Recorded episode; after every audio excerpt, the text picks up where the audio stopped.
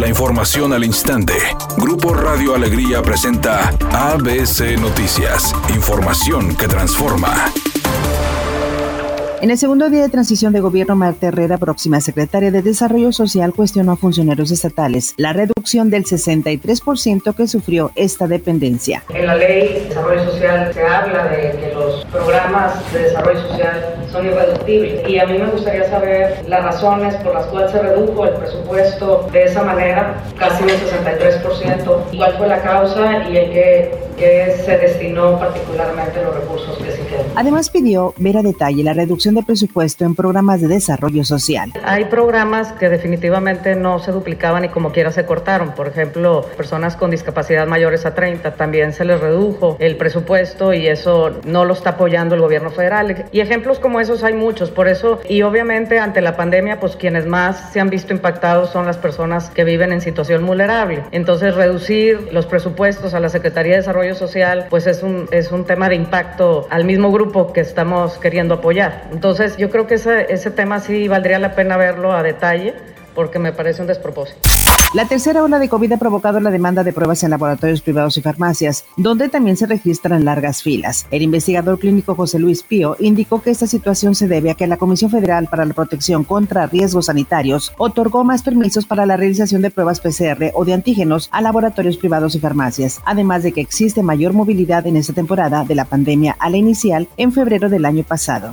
El INEGI informó que debido a la disminución en el precio del gas LP, la inflación interanual de México se desaceleró durante la primera quincena de agosto, con lo cual el índice inflacionario se ubicó en 5.58%, o sea, 0.28% menos que el mes anterior. Este escenario supera los pronósticos del Banco de México, que consideraba una disminución mayor en el poder de compra de las familias.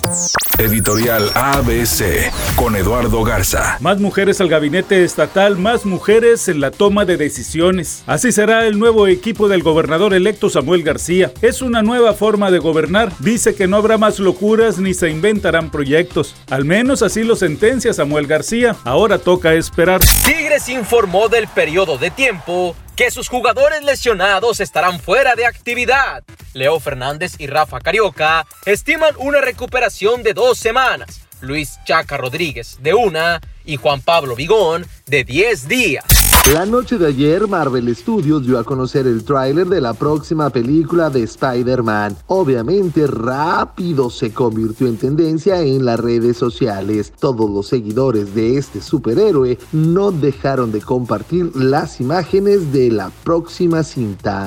Tráfico lento se presenta a esta hora de la tarde en la avenida López Mateos entre Miguel de la Madrid y la avenida Ruiz Cortines. También donde se está presentando tráfico lento es en la avenida Félix U. Gómez en el cruce con Los Ángeles, donde están provocando largas filas un choque que se encuentra en ese sitio. De igual forma, largas filas se presentan en la avenida Pino Suárez desde la calle Washington hasta la calle Hidalgo. Recuerde siempre utilizar el cinturón de seguridad y respetar los señalamientos viales. Que tenga usted una excelente tarde.